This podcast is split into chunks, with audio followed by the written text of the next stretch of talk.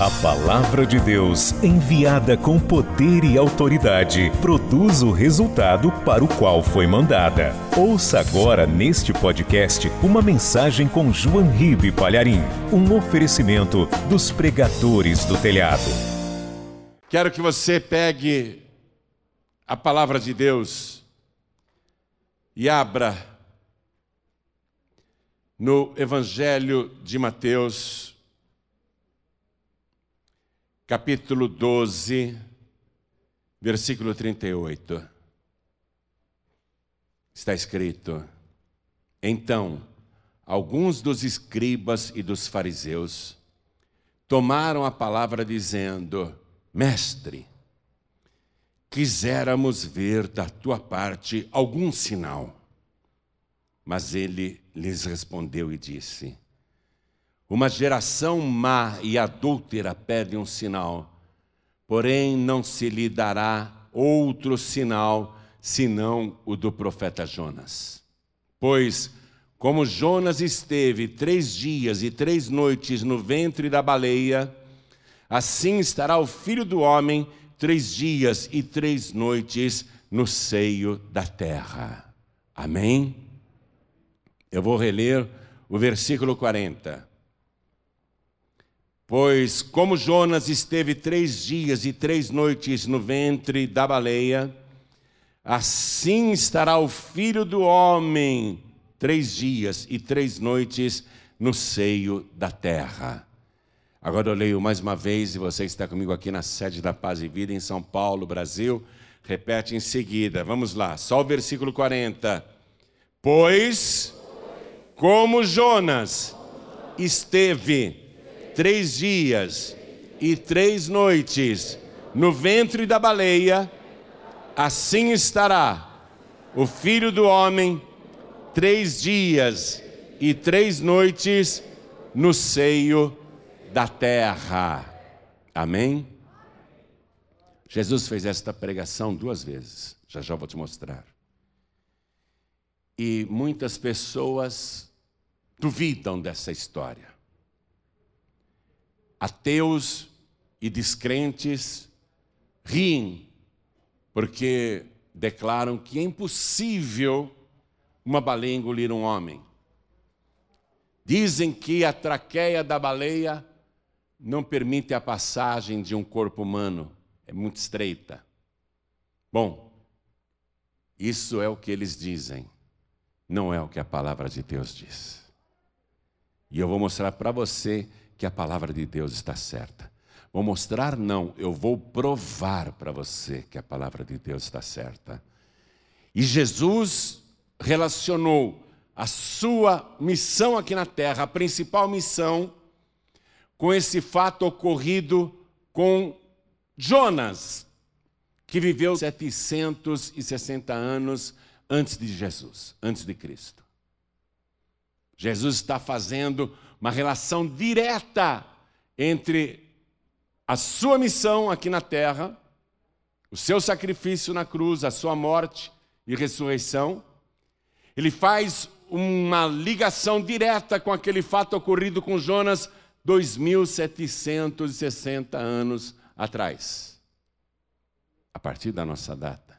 Ou seja, Jesus está dizendo, assim como aconteceu com Jonas, assim também vai acontecer comigo, o filho do homem. Estamos hoje no tempo da ciência, nesse tempo de questionamentos, vivendo a época mais descrente da história. A época que questiona tudo, que duvida de tudo, que ridiculariza tudo. Pessoas dizem: acreditar que Jonas foi engolido por uma baleia, ficou três dias lá e depois foi vomitado por ela e sobreviveu, isso é ser ingênuo, é ser criança. Só uma criança acredita numa história dessa. Pois a partir de agora, você vai ouvir a palavra e vai acreditar no que ela está dizendo. Não vai ficar nenhuma dúvida para você. Mas, independente de eu te apresentar qualquer prova, independente de argumentações. Quem é que acredita, mesmo sem provas, primeiro, que Jonas, 760 anos antes de Cristo, foi engolido por uma baleia? Quem acredita nisso? Quem acredita que três dias depois ele foi vomitado na terra e estava vivo? Quem aqui acredita que Jesus existiu? Quem aqui acredita que Jesus Cristo viveu sem pecado? E que ele morreu crucificado? E que foi sepultado? Mas que no terceiro dia a terra abriu a sua boca e é como se Jesus estivesse sendo vomitado do inferno vomitado da morte, feito Jonas. Quem acredita que no terceiro dia Jesus ressuscitou, levante a mão. Então vamos dar para esta palavra, esta palavra que eu creio, independente de ciência, independente de prova, independente de argumentação ou de pregação, eu creio nesta palavra. E creio porque esta é a palavra de Deus. Tudo que está escrito neste livro é a verdade. E Jesus nunca mentiu, eu creio. Diga eu creio, eu creio. E aplauda mais ainda. Olhe para o céu e diga eu creio, eu creio na tua palavra. Isso, aplaude, aplaude e diga eu creio. Continua aplaudindo. Pai, nós cremos. Não precisamos de provas, mas elas estão aí, nós vamos mostrar. Porém, ó Deus, a tua palavra nunca passará. O céu pode passar, a terra pode passar, mas a tua palavra não, porque ela é a verdade, ela é eterna. A sua palavra sempre permanece. Então, meu Deus, vem agora com teu espírito trazer a tua palavra e colocá-la na boca do pregador.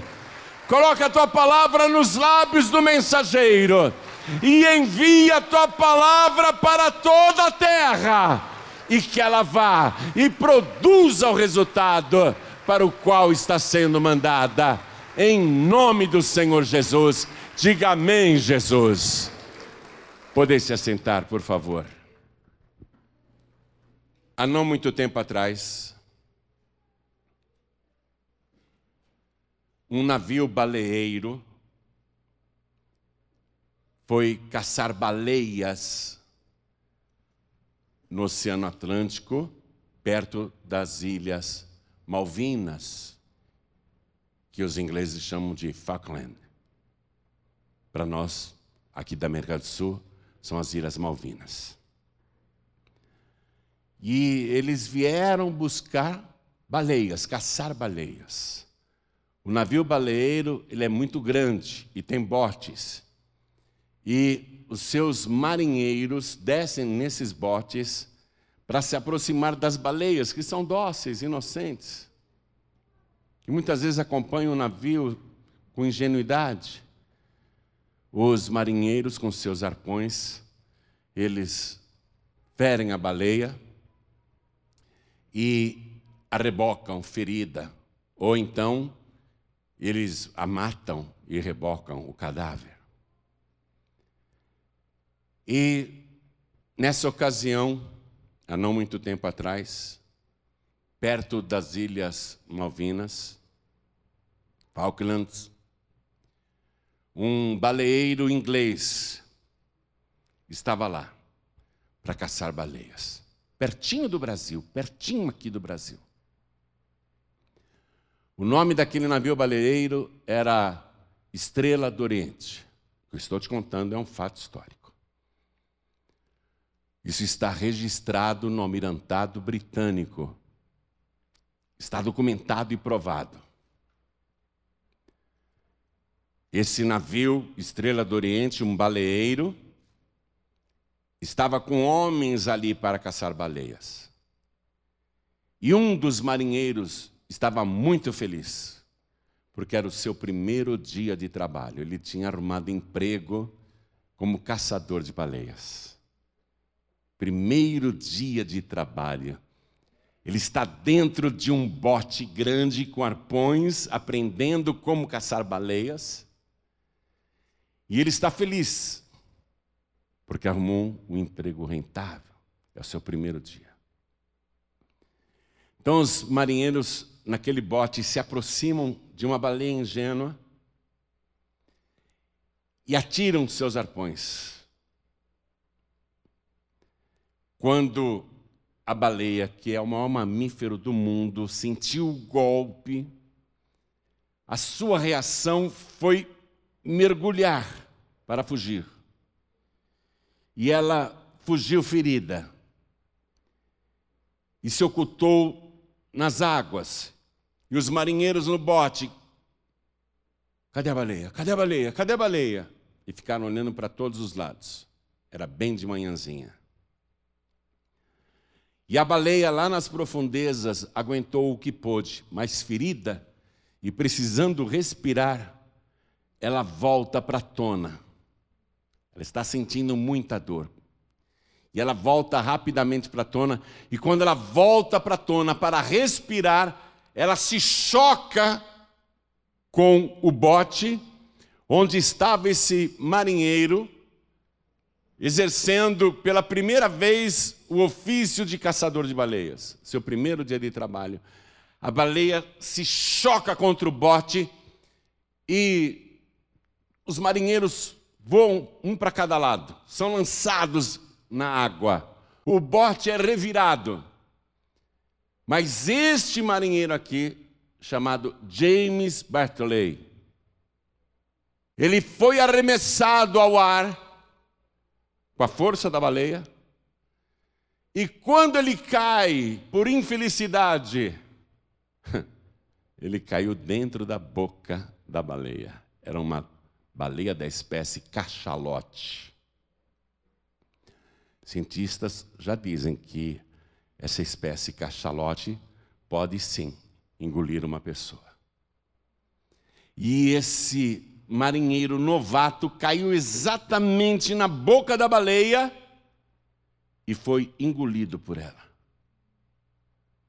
E a baleia, depois de respirar, ela mergulha outra vez, ferida. Ela mergulha outra vez. Os marinheiros dão um jeito de desvirar o bote, voltam para o navio mãe e estão faltando dois homens. Eles procuram esses dois homens. Um deles era o James Bartley. Eles procuram, fazem uma busca naquele mar gelado. Eles procuram onde será que estão os dois homens desaparecidos. Eles não encontram nenhum dos dois. O dia inteiro procurando, não encontram nenhum dos dois marinheiros.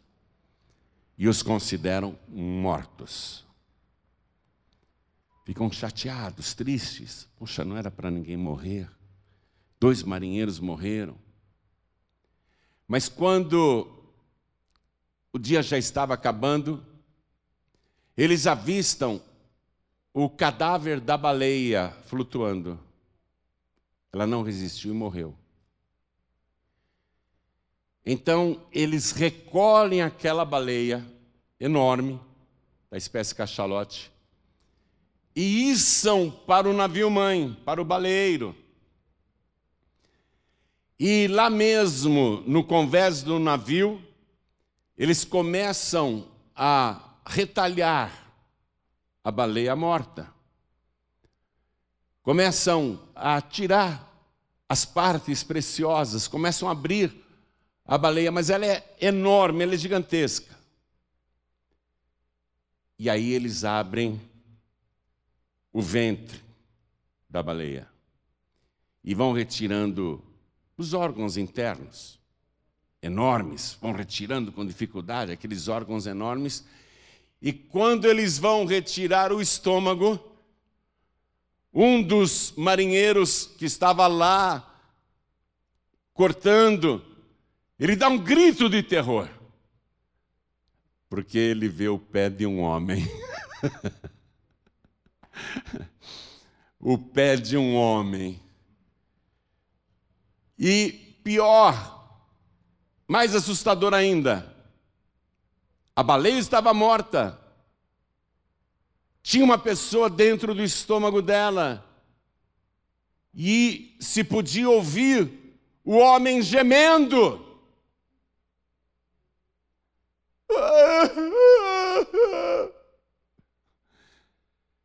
Com medo, eles foram abrindo cuidadosamente o estômago da baleia. E o homem, James Bartley, estava lá. Olha o tamanho do bicho.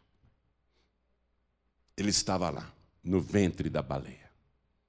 Vivo ainda. Vivo ainda. Notícias da época dizem que ele ficou 36 horas lá dentro no escuro. Mas quando ele foi retirado, além de bastante ferido, debilitado, ele não dizia coisa com coisa, ele estava em choque. Ele não dizia coisa com coisa. Ele ficou duas semanas no hospital, até se recuperar. E quando o juízo ficou perfeito, foram entrevistá-lo. O que aconteceu? Como é que você explica isso?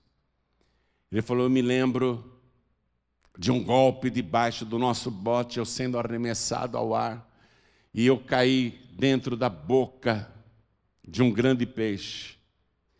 E eu senti aqueles dentes afiados cortando a minha pele, eu senti muita dor. E eu fui engolido, de repente eu estava num tubo liso. Eu escorreguei por um tubo liso, mas estava tudo escuro lá dentro. É o que eu me lembro. Só voltei a me lembrar de quando vocês me tiraram de lá e me trouxeram para o hospital. Esse homem aqui, James Bartley, é uma prova científica, porque vários médicos foram ao hospital para examiná-lo. Ele é uma prova científica que contradiz os descrentes, os zombadores, né? os conhecedores que afirmam que é impossível uma baleia engolir um homem, que isso é história para criança. Vários e vários médicos do mundo todo foram lá para examinar James Bartley. Depois desse incidente, ele ainda viveu 18 anos ele morreu. Porque o fato é recente, mas já se passaram décadas. Ele morreu e o seu corpo está num cemitério na cidade de Gloucester, na Inglaterra. E na sua lápide está o seu nome, data de nascimento, data de falecimento, e vem o seu nome bem grande escrito, James Bartley, e na lápide está escrito: o moderno Jonas. Então, eu estou contando este fato logo de início para destruir a zombaria e para acabar com essa história que Jonas é uma lenda, é uma fábula. Que é impossível uma baleia engolir um homem, a espécie cachalote pode sim. E a palavra de Deus lá no livro de Jonas não cita baleia, diz um grande peixe. Quem fala que era uma baleia é o Senhor Jesus aqui, nesse texto que eu li para você.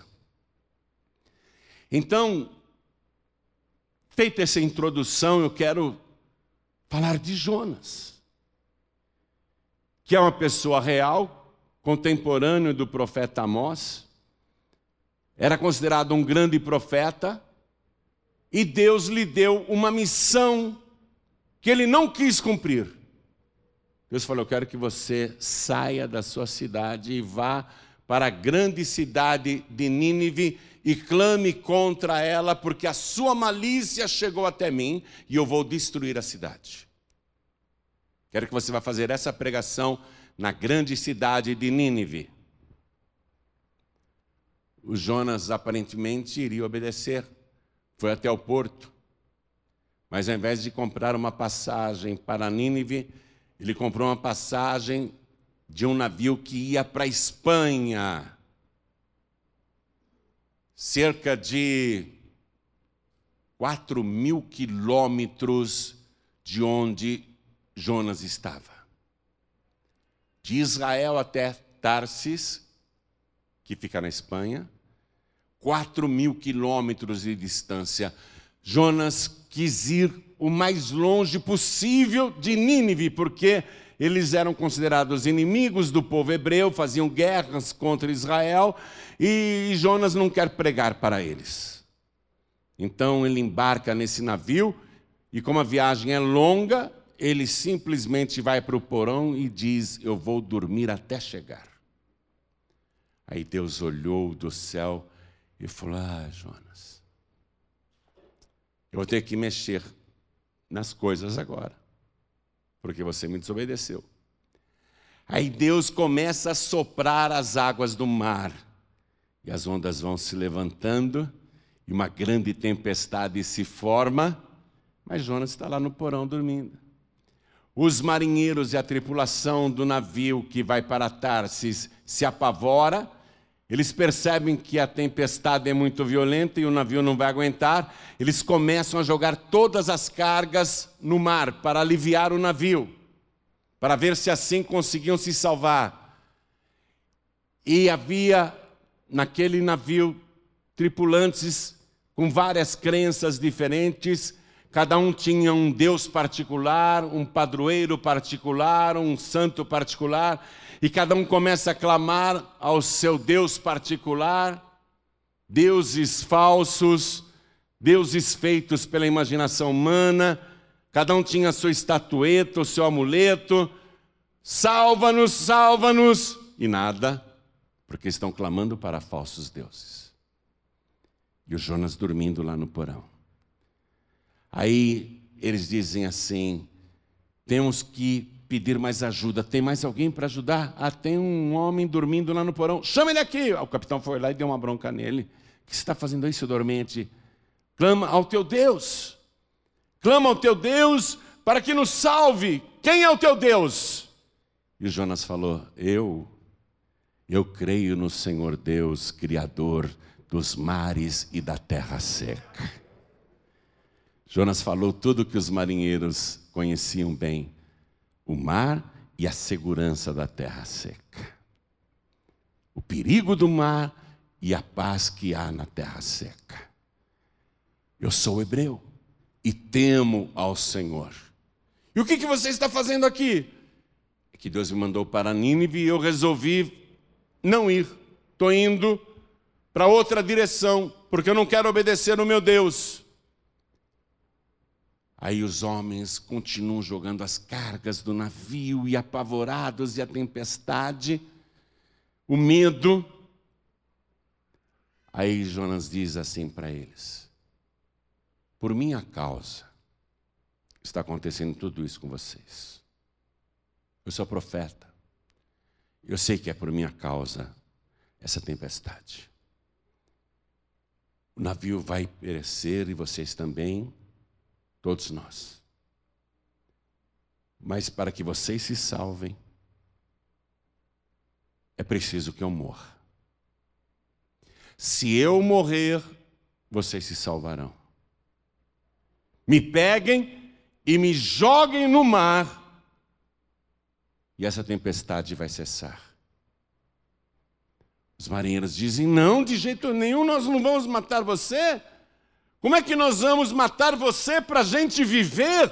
Está entendendo a ligação que Jesus fez com o profeta Jonas?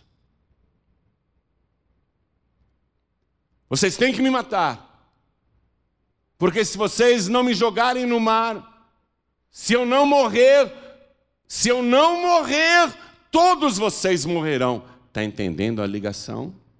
Se Jesus não morre pela humanidade, toda a humanidade perecerá. Vocês têm que me jogar no mar. Eu tenho que morrer para vocês viverem. Não, nós não vamos fazer isso. Só que Deus continua soprando as águas. A tempestade foi aumentando o desespero deles também. Aí estes marinheiros, que eram pagãos, eles fazem uma oração para o Deus de Jonas. Quero que você escute esta oração. Vá comigo no livro de Jonas, capítulo 1, versículo 14. Então, aqueles marinheiros clamaram ao Senhor, estão clamando ao Deus de Jonas. Eles deixaram seus falsos deuses, eles deixaram seus ídolos, suas crenças, suas crendices, suas fábulas, suas lendas, suas tradições religiosas. Eles agora estão clamando para o Deus de Jonas. Então clamaram ao Senhor e disseram: Ah, Senhor, nós te rogamos. Isso no meio da tempestade, hein? Não pereçamos por causa da vida deste homem e não ponhas sobre nós o sangue inocente, porque tu, Senhor, fizeste como te aprouve. Os marinheiros não querem ser condenados com o sangue inocente de Jonas. Não ponhas sobre nós este sangue inocente. Ao paralelo com o julgamento de Jesus, quando Pilatos pediu uma bacia com água para lavar as mãos e disse: Estou livre do sangue desse justo, o que, que a multidão disse? O seu sangue caia sobre nós e sobre nossos filhos. Esses tripulantes do navio que ia para Tarsis são mais tementes a Deus do que aquela geração da época de Jesus. Não nos condene. Não pereçamos por causa da vida deste homem, não ponhas sobre nós o sangue inocente, porque tu, Senhor, fizeste como te aprouve. Outra relação com a morte de Jesus. Não foram os fariseus, saduceus, judeus, romanos, não foram os inimigos de Jesus, nem sequer o povo que estavam exercendo a sua vontade. No julgamento e condenação de Jesus, tudo estava acontecendo com aquele inocente, porque assim aprouve ao Deus Todo-Poderoso. Deus estava no controle de tudo. Então eles pegam Jonas e lançam na água. E quando o corpo de Jonas cai naquele mar revoltado, o mar aquieta, Deus para de assoprar. O mar vai se aquietando e Jonas afunda. Quem está no barco, o que pensa? Ele morreu. Seu corpo afundou nessas águas geladas e escuras. Pobre homem, morreu para nos salvar. Pobre homem, ele tinha razão. Se ele não morresse por nós, nós iríamos morrer todos. Ele morreu e olha só o mar como está calmo agora. Este homem morreu e salvou nossas vidas. Aí eles convertidos lá naquele navio que agora estava no mar tranquilo, começam a orar ao Deus de Jonas e fazem oferendas, ofertas e louvam a Deus e agradecem. Todos naquele navio se converteram. Todos se converteram ao Deus de Jonas. Agora, ainda no capítulo 1, no versículo 17, olha o que diz: Deparou, pois, o Senhor um grande peixe para que tragasse a Jonas. E esteve Jonas três dias e três noites nas entranhas do peixe. Ele não foi lá um minutinho, não, e já sai. Foram três dias e três noites. Por que demorou tanto? Porque essa baleia, esse grande peixe que engoliu Jonas, o peixe vai ter que navegar, a baleia vai ter que navegar daquele alto mar onde ela está, de volta por 4 mil quilômetros aproximadamente, não sei quanto que eles já tinham avançado naquela viagem de navio, mas a baleia vai ser um submarino para o Jonas. Mas lá não tem serviço de bordo, não. Lá não tem nada, não tem ninguém servindo. Lá o Jonas está agarrado na escuridão, mexendo em coisas gosmentas. Quando você vai numa feira pública, é fácil saber onde era a barraca do peixe, não é fácil? Que o cheiro ali ninguém aguenta. Podem lavar o asfalto, a barraca do peixe estava aqui. Quero que você tente imaginar Jonas respirando nas entranhas daquele enorme peixe, se segurando como podia, em total escuridão, e respirando aquele ar, um ar de podridão. E aqui está o outro paralelo com Jesus. O ventre daquela baleia como se fosse uma sepultura mal cheirosa, onde há podridão. E Jonas vai aguentando, se segurando, não vendo nada, não enxergando nada, procurando respirar. Ele diz que tem algas enroladas na cabeça, Dentro do ventre do peixe vem vagalhões, porque ela bebe água, ela engole água, vem aquelas ondas, muitas e muitas águas, e ele tem que se segurar, e ele está ali no escuro, vivendo um inferno, vivendo um inferno no ventre da baleia. Aqui ele faz uma oração, é uma oração maravilhosa. No capítulo 2 versículo 2. E disse: Na minha angústia clamei ao Senhor, e ele me respondeu.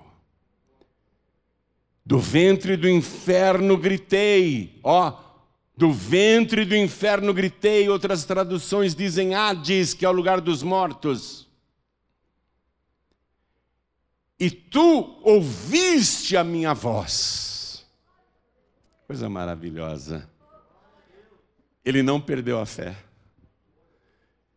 Sabe, com a cabeça cheia de algas, algas marinhas, tem roscos nele, ele está todo imundo, respirando mal, num lugar mal cheiroso, tudo escuro, trevas, trevas da morte. E mesmo assim ele não perdeu a fé. Ele sabe que Deus está vendo a sua vida. Ele pode estar na profundeza do oceano, escondido no ventre de um grande peixe, mas Deus está vendo e ouvindo. Você sabe que o som não se propaga debaixo d'água. A baleia está a muitas e muitas centenas de metros de profundidade. E mesmo assim, naquele lugar onde o som não propaga, onde ele está numa câmara fechada dentro do ventre da baleia, ainda assim, Deus ouve a sua oração e vê a sua vida. Está pegando? Está pegando? Você acha que Deus não te ouve? Você acha que Deus não te vê? Você pode estar no fundo do oceano e Deus está te vendo e ouvindo. Você pode estar enrolado com muitos problemas na tua cabeça. Você está numa escuridão muito grande, em trevas enormes, parece perdido. Mas o Espírito Santo de Deus está te dizendo: Eu ouço cada um dos teus gemidos. Vejo cada uma das tuas lágrimas. E não apenas escuto, mas eu sou o Deus que atende a tua oração. Clamei ao Senhor e tu ouviste a minha voz. Eu gritei e tu me ouviste. Deus sempre te ouve. Não importa onde você esteja, Deus sempre te ouve. E nesta oração de fé, ele diz no versículo 4, eu não vou ler a oração inteira, não, vou ler o versículo 4. Jonas diz: Lançado estou de diante dos teus olhos, todavia tornarei a ver o templo da tua santidade. Essa é a fé de quem acredita no Senhor Deus, o Criador dos mares, da terra seca e dos céus. Criador de todo o universo. Esta é a fé de quem acredita neste único e verdadeiro Deus. Você pode estar morto, mas mesmo morto, esta fé não será destruída, você vai tornar a vida, porque ele disse: Eu sou a ressurreição e a vida. Quem crê em mim, ainda que esteja morto, viverá. E ele pergunta: Crês tu isto? Se você crê, aplauda aquele que é a vida, aquele que tem poder de te trazer de volta à vida. Se você está como um morto-vivo, como uma morta-viva, hoje Ele está te ressuscitando, Ele está te trazendo de volta à vida. Tem esta fé agora, não desfaleça a tua fé. Vou ressaltar ainda o versículo 9 da oração de Jonas. Ele diz assim, lá no ventre do grande peixe, ele diz: Mas eu te oferecerei sacrifícios com a voz do agradecimento. O que votei, pagarei. E ele termina: Do Senhor vem a salvação do Senhor vem a salvação. Então Jonas está lá aguentando o que pode, se segurando como pode, Deus está cuidando dele, lógico, para que ele não morra. Deus vai tirá-lo dali. Para os marinheiros daquele navio que ia para Tarsis, ele está morto. Morreu para salvar aquela tripulação. Mas Deus está cuidando de Jonas aqui, nesse túmulo que é a baleia, o ventre da baleia. Quando Jesus morreu na cruz e foi sepultado, colocaram o seu corpo também numa cova, uma gruta escavada numa montanha, e puseram uma pedra redonda na frente. Lá dentro ficou tudo escuro. O Evangelho nos diz que Jesus tirou de Satanás as chaves da morte e do inferno. Enquanto Jesus estava morto, ele desceu até as profundezas. E depois que ele tirou as chaves das mãos do diabo, de lá do inferno, de lá do inferno, o Santo Jesus, o único que viveu sem pecado, ele grita de lá do inferno. Das profundezas do inferno ele grita: Pai! Já estou com as chaves da morte e do inferno nas minhas mãos. Satanás foi derrotado. Pode me vomitar para fora da sepultura. Pode me levar de volta para o meu corpo e me ressuscitar. Do fundo do inferno lhe clamou e foi ouvida a sua voz, e ele ressuscitou. Voltando para Jonas, ele vai pregar naquela cidade, grande cidade, diz a palavra, de 120 mil homens, fora mulheres e crianças e muitos animais. Uma cidade grande que uma pessoa para atravessá-la teria que andar três dias. E Jonas vai e o Senhor disse para ele, quando ele chegou lá na praia, Deus disse para ele, acompanhe no capítulo 3, no versículo 2: Jonas, levanta-te. O cara estava exausto, né? E vai à grande cidade de Nínive e prega contra ela, ó, prega contra ela a pregação que eu te disse. Jonas, não é para você mentar pregação nenhuma. Você vai pregar lá na cidade de Nínive a pregação que eu te disse. E ele vai e prega, sem alterar nada. E ele prega juízo. Ele vai andando a pé e pregando juízo e dizendo: daqui 40 dias esta cidade será subvertida, destruída. E todo mundo ouvia aquele pregador, ele só pregava. Jesus ficou indignado com aquela geração, porque Ele fez tantos sinais e prodígios e maravilhas. E mesmo assim, os fariseus e saduceus chegam para ele e perguntam, e dizem, e pedem: faça um sinal para a gente acreditar. Ele já tinha curado cegos, surdos, paralíticos, libertado endemoniados, transformado água em vinho, já tinha feito tantos milagres, já tinha curado tantos doentes, purificado tantos leprosos, mas eles queriam ver de Jesus um sinal. Jesus falou: Eu não vou fazer sinal nenhum para vocês. Ele já tinha feito um monte. Eu vou dar apenas um sinal para esta geração. E o sinal é o do profeta Jonas. Eles ficaram sem entender. Jesus explicou: porque assim como Jonas esteve três dias e três noites no ventre da baleia, assim também o filho do homem ficará três dias e três noites no seio da terra. Esse é o sinal. Aliás, eles pediram um sinal, e aquela geração está recebendo de Jesus o maior sinal de todos os tempos. Porque o que é mais maravilhoso, mais portentoso, mais importante? Ver um paralítico saltar de alegria ou a língua do mundo também cantar louvores? Ver um cego enxergar o céu? O que é mais portentoso? Purificar uma carne apodrecida de leprosos? O que é mais maravilhoso? Que sinal é mais poderoso? Multiplicar pães e peixes, acalmar tempestades? dominar demônios, que sinal é mais poderoso? Não existe sinal mais poderoso do que esse do profeta Jonas. Ele morreu, Jesus foi morto, mas ressuscitou no terceiro dia. Este é o maior de todos os sinais. Ele ainda deu uma colher de chá para os fariseus e saduceus. Eu vou dar para vocês o sinal de Jonas.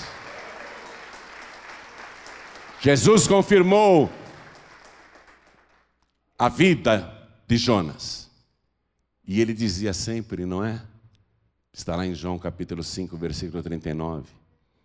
Examinais as Escrituras, porque cuidais ter nelas a vida eterna, e são elas que de mim testificam.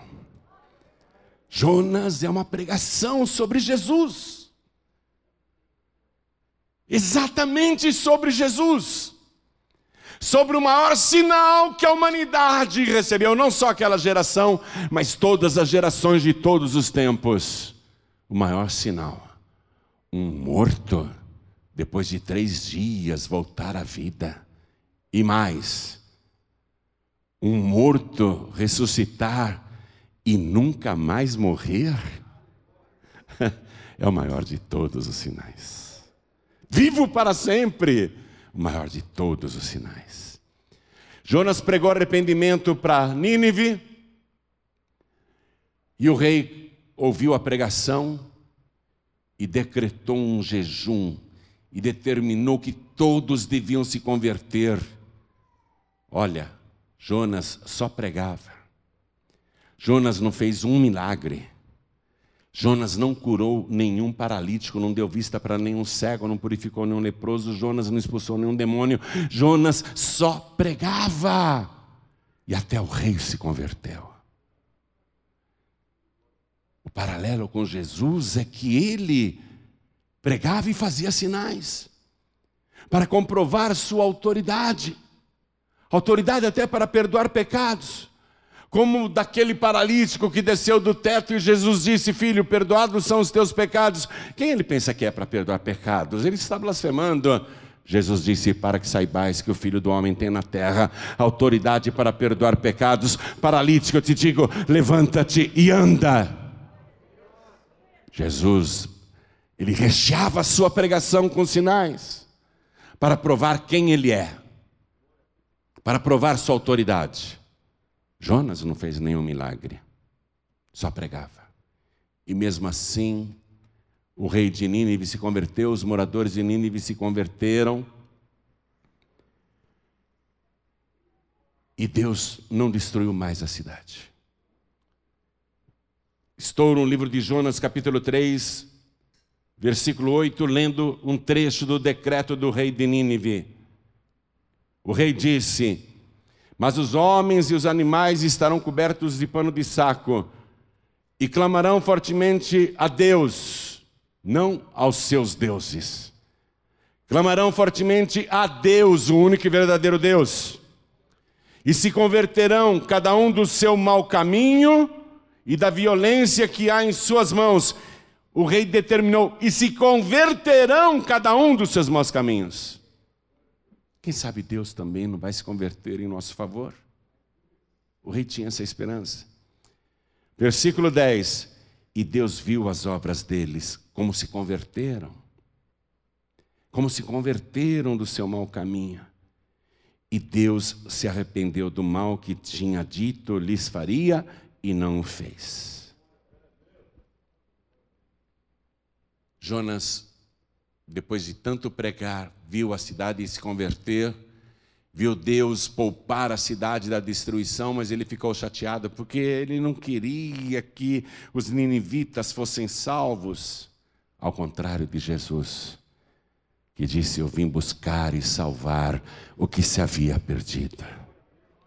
Senhor, os samaritanos não querem te dar pousada, quer que a gente faça como Elias, que mandou fogo do céu, quer que a gente mande descer fogo do céu e consumir esses samaritanos que estão te recusando?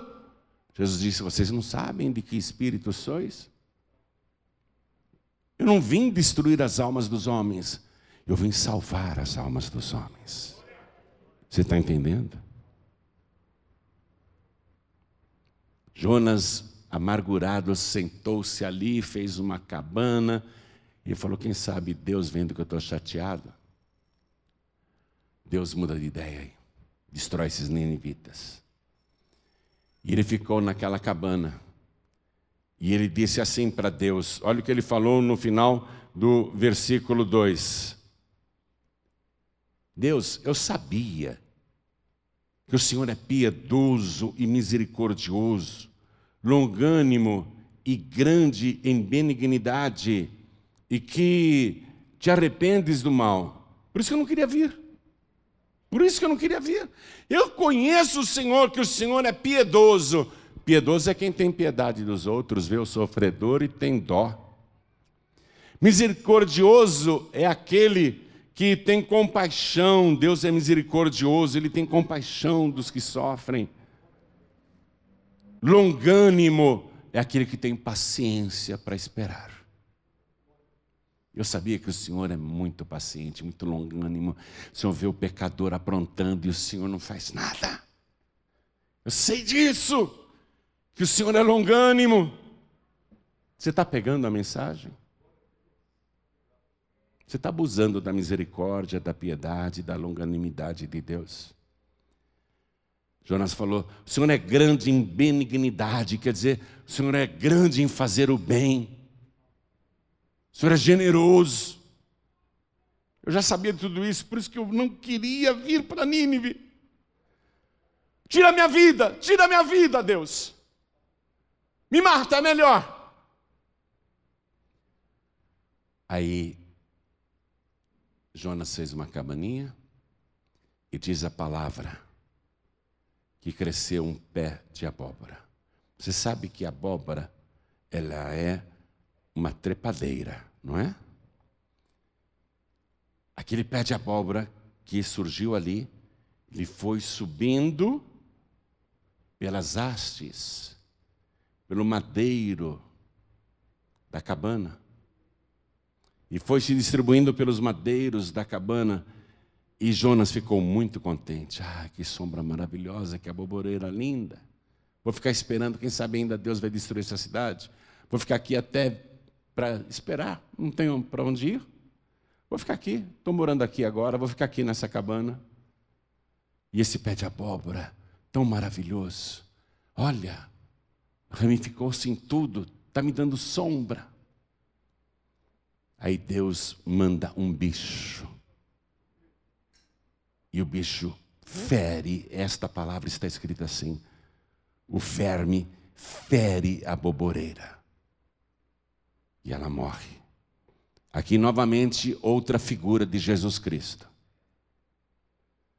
Mas Deus enviou um bicho no dia seguinte, ao subir da alva, o qual feriu a boboreira e esta se secou, ela morreu.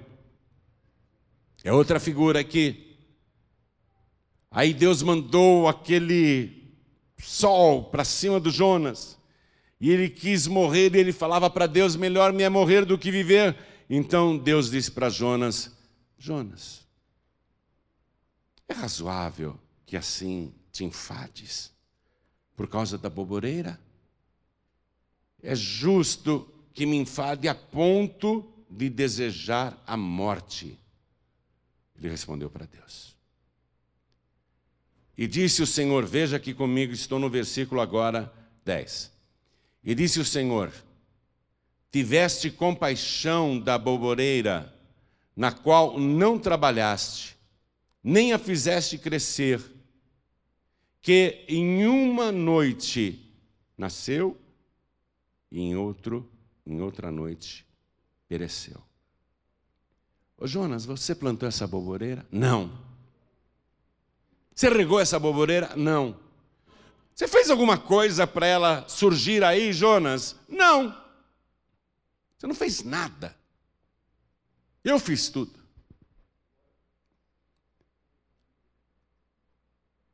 Eu fiz tudo.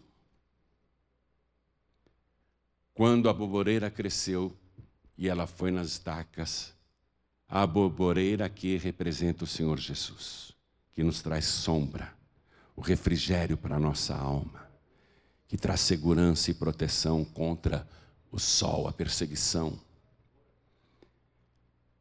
Deus fez aquela boboreira crescer pelas estacas, as estacas representam os madeiros da cruz de Jesus. O verme que veio e feriu a boboreira representa os nossos pecados. Os nossos pecados feriram o Senhor Jesus e ele morreu.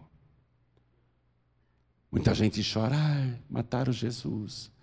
Deus está dizendo: foi você que gerou Jesus? Foi você que ofereceu ele em sacrifício? Foi você que cuidou dele? Foi você que o gerou no ventre?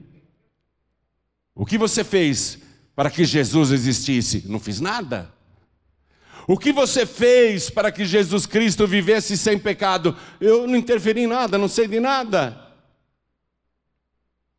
O que você fez pela vida de Jesus? Para que ele morresse por você, ferido pelos teus pecados, você não fez nada. Quem fez tudo? Deus. Deus é quem faz tudo.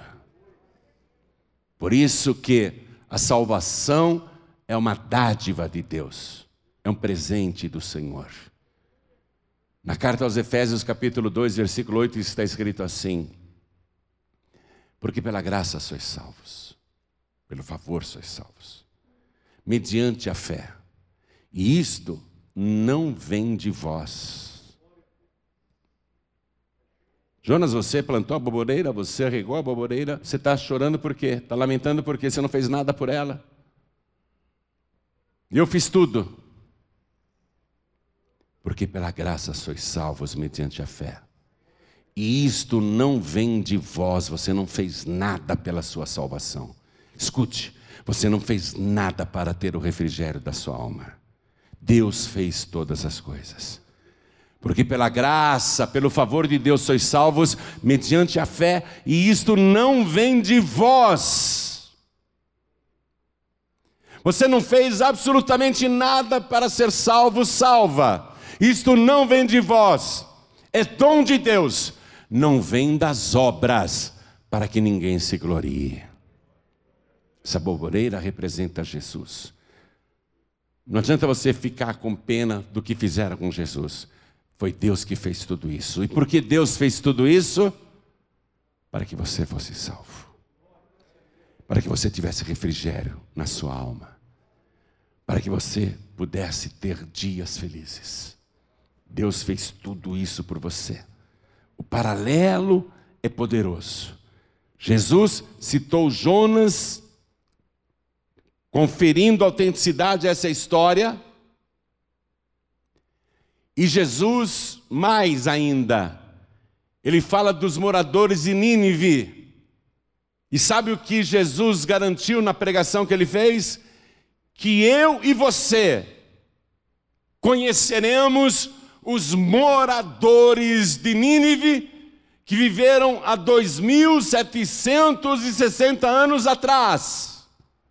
Nós vamos conhecê-lo. Acredite nisso. Você vai conhecer os moradores de Nínive. Eu quero provar isso aqui na profecia de Jesus. Evangelho de Mateus, retornando lá, capítulo 12. Vou ler o versículo 41. Jesus pregou assim naquela época: Os ninivitas ressurgirão no juízo com esta geração e a condenarão, porque se arrependeram com a pregação de Jonas, e eis que está aqui quem é maior do que Jonas. Você não quer se converter? Você vai conhecer os moradores de Nínive. Você não quer entregar a vida para Jesus? No dia do juízo você vai conhecer os moradores de Nínive. E eles te condenarão. Porque eles se converteram com a pregação de um profeta que, comparado com Jesus, é um profetinha, é um profeta michuruca. Mas se converteram com a pregação de Jonas e se arrependeram.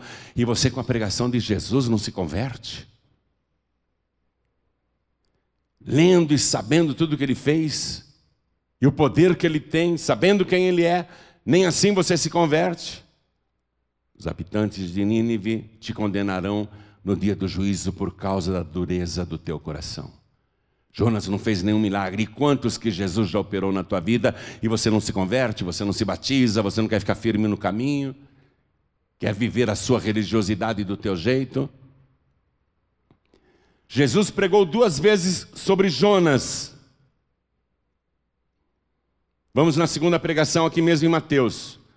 Aqui mesmo em Mateus. Mateus não iria repetir um fato, contar de novo. É uma nova pregação, porque os fariseus insistem com Jesus que quer vê-lo operando um sinal, como se Jesus fosse um mágico. Jesus se recusa. Jesus prega de novo Evangelho de Mateus, capítulo 16, versículo 2. Você vê que eu não saí de Mateus. Uma pregação sobre Jonas estava lá no capítulo 12, e a outra pregação sobre Jonas está aqui no capítulo 16, quando novamente eles pedem um sinal, um sinal do céu. Mas ele respondendo disse-lhes: Quando é chegada a tarde, dizeis: haverá bom tempo, porque o céu está rubro. E pela manhã, hoje haverá tempestade, porque o céu está de um vermelho sombrio. Hipócritas, disse Jesus, sabeis diferenciar a face do céu e não conheceis os sinais dos tempos? Uma geração má e adúltera pede um sinal e nenhum sinal lhe será dado, senão o sinal do profeta Jonas. E deixando-os, retirou-se. Chega uma hora que Jesus para de pregar. Já preguei isso, preguei de novo. Você não consegue discernir os sinais do céu e da terra? Eu de noite, quando eu vou orar de madrugada, eu olho a lua, e se tiver um anel amarelo em volta da lua, eu sei que no dia seguinte vai chover. Jesus falou mais ou menos isso para essa geração. Vocês de noite, quando vêm ali, né, chegando à tarde, dizem: haverá tempo bom, porque o céu está rubro. Na manhã vocês olham o céu e dizem: hoje vai haver tempestade, porque está um vermelho sombrio. Vocês sabem ler, disse Jesus, os sinais do céu e da terra, e não sabem distinguir este sinal? Você hoje olha para a terra, olha para o planeta, sinais o tempo todo, em toda parte. para onde você olhar, sinais o tempo todo em toda parte, e você não consegue discernir esse tempo? Você não consegue perceber o que está para acontecer? Você continua levando a tua vida como se não notasse nada, mas você sabe que as coisas estão aí.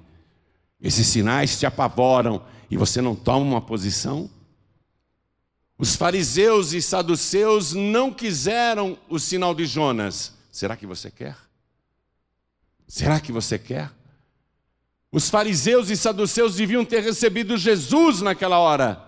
Será que você vai receber? Porque os sinais estão aí.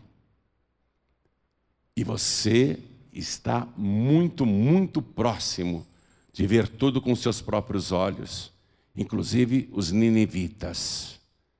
Você está muito perto de conhecê-los pessoalmente. Eles vão testemunhar em teu favor ou contra você? Os ninivitas serão testemunhas contra você ou a favor de você? Porque eu não sou Jesus, nem Jonas. Sou um profeta até menor. Se é que eu sou profeta, se é que eu sou. O que eu sei é que eu sou um pregador. E eu prego a mensagem que ele mandou. A mensagem que ele mandou pregar é esta. Você quer continuar com seus falsos deuses? Você quer continuar com seus ídolos e com a sua religião? Você quer continuar com a sua tradição religiosa? Você quer continuar com esses espíritos, com essas entidades? Você quer continuar com a sua fé arrumada, ajeitada, do jeitinho que você quer? Você quer continuar assim? Ou você quer a palavra de Deus? O que é que você quer? Provei para você aqui que nada neste livro é fábula. Jonas foi um pregador, engolido por uma baleia que pregou para uma cidade, a pregação que Deus mandou ele pregar, e a cidade se converteu. Jesus Cristo disse: Tudo que aconteceu com Jonas vai acontecer comigo, e aconteceu. Só que tem uma diferença brutal. Jonas morreu e está morto, mas Jesus Cristo ressuscitou e está vivo pelos séculos dos séculos. Mais um motivo para você acreditar nele. A escolha é tua. Você pode fazer que nem Jonas.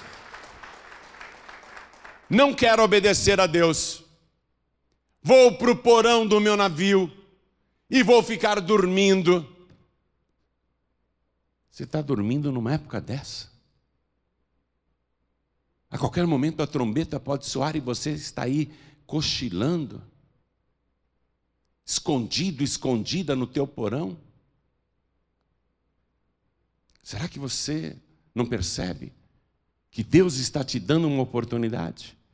Que do Senhor vem a salvação e Ele preparou para você o Salvador e que agora Ele quer te salvar e escrever o teu nome no livro da vida? Será que você não percebe? Ele morreu para te salvar. Agora, você deve morrer para o mundo e viver para Jesus. Agora é a tua vez de morrer para o mundo e viver para Jesus. Deus está colocando um caminho bem objetivo para você.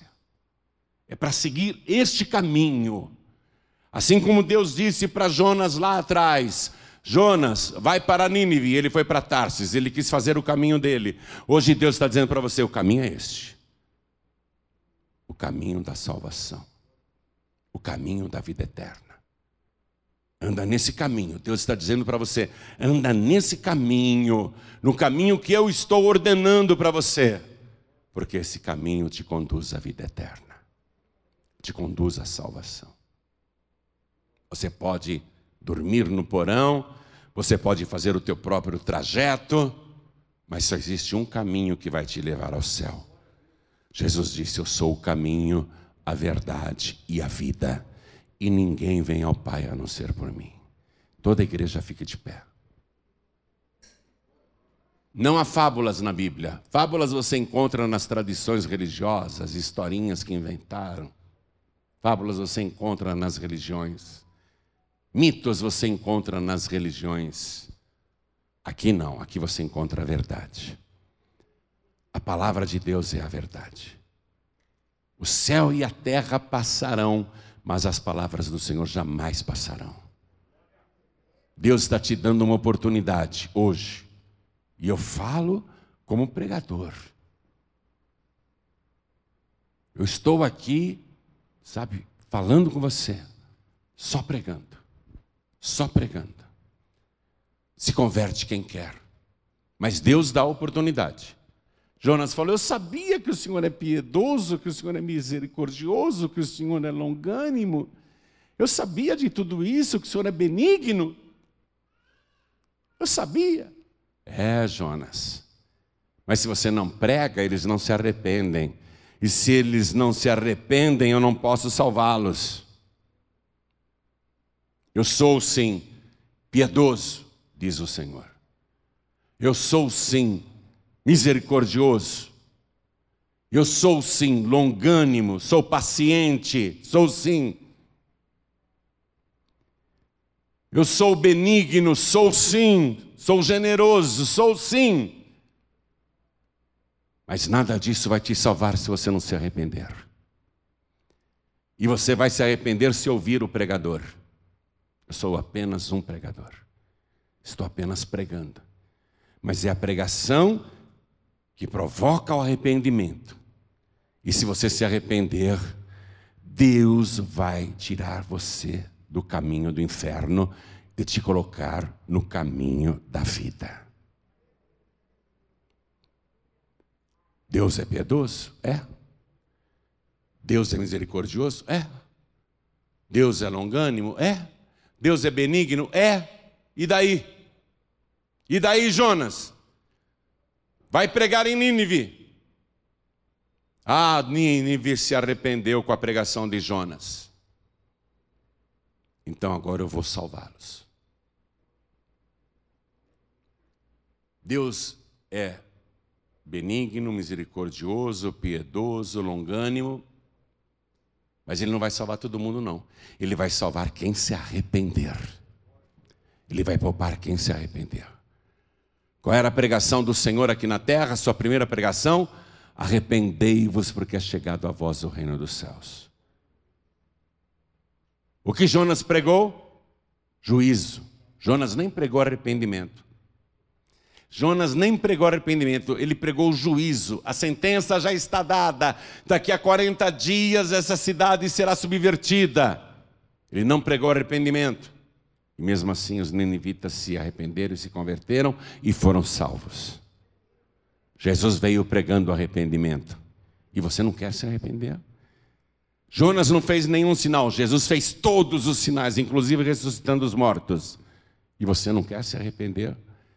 Jesus ressuscitou dos mortos e está vivo pelos séculos dos séculos. Subiu aos céus, foi preparar lugar e disse que vai voltar. E você não quer se arrepender? Chegou a hora da tua decisão. Talvez, talvez esta seja uma das últimas pregações que você vai ouvir.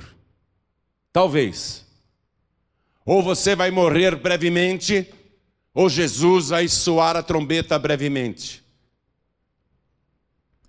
Talvez essa seja uma das últimas oportunidades, uma das últimas pregações.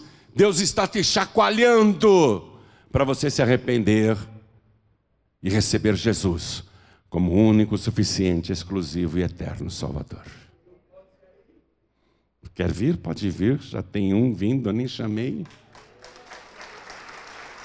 Está vindo outra? Nem chamei. Está vindo mais, eu nem chamei. Você vai continuar aí, o Espírito Santo te chamando.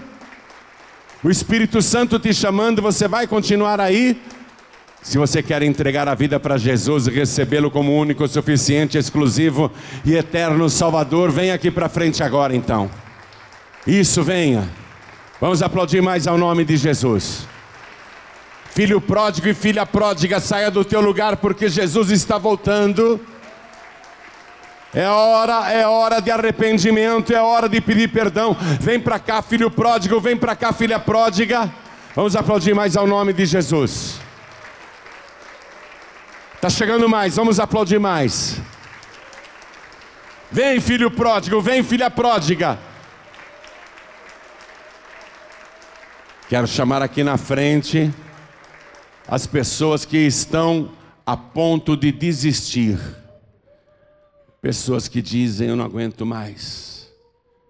Estou pensando o tempo todo em desistir, não ir mais para a igreja, ficar só na minha casa.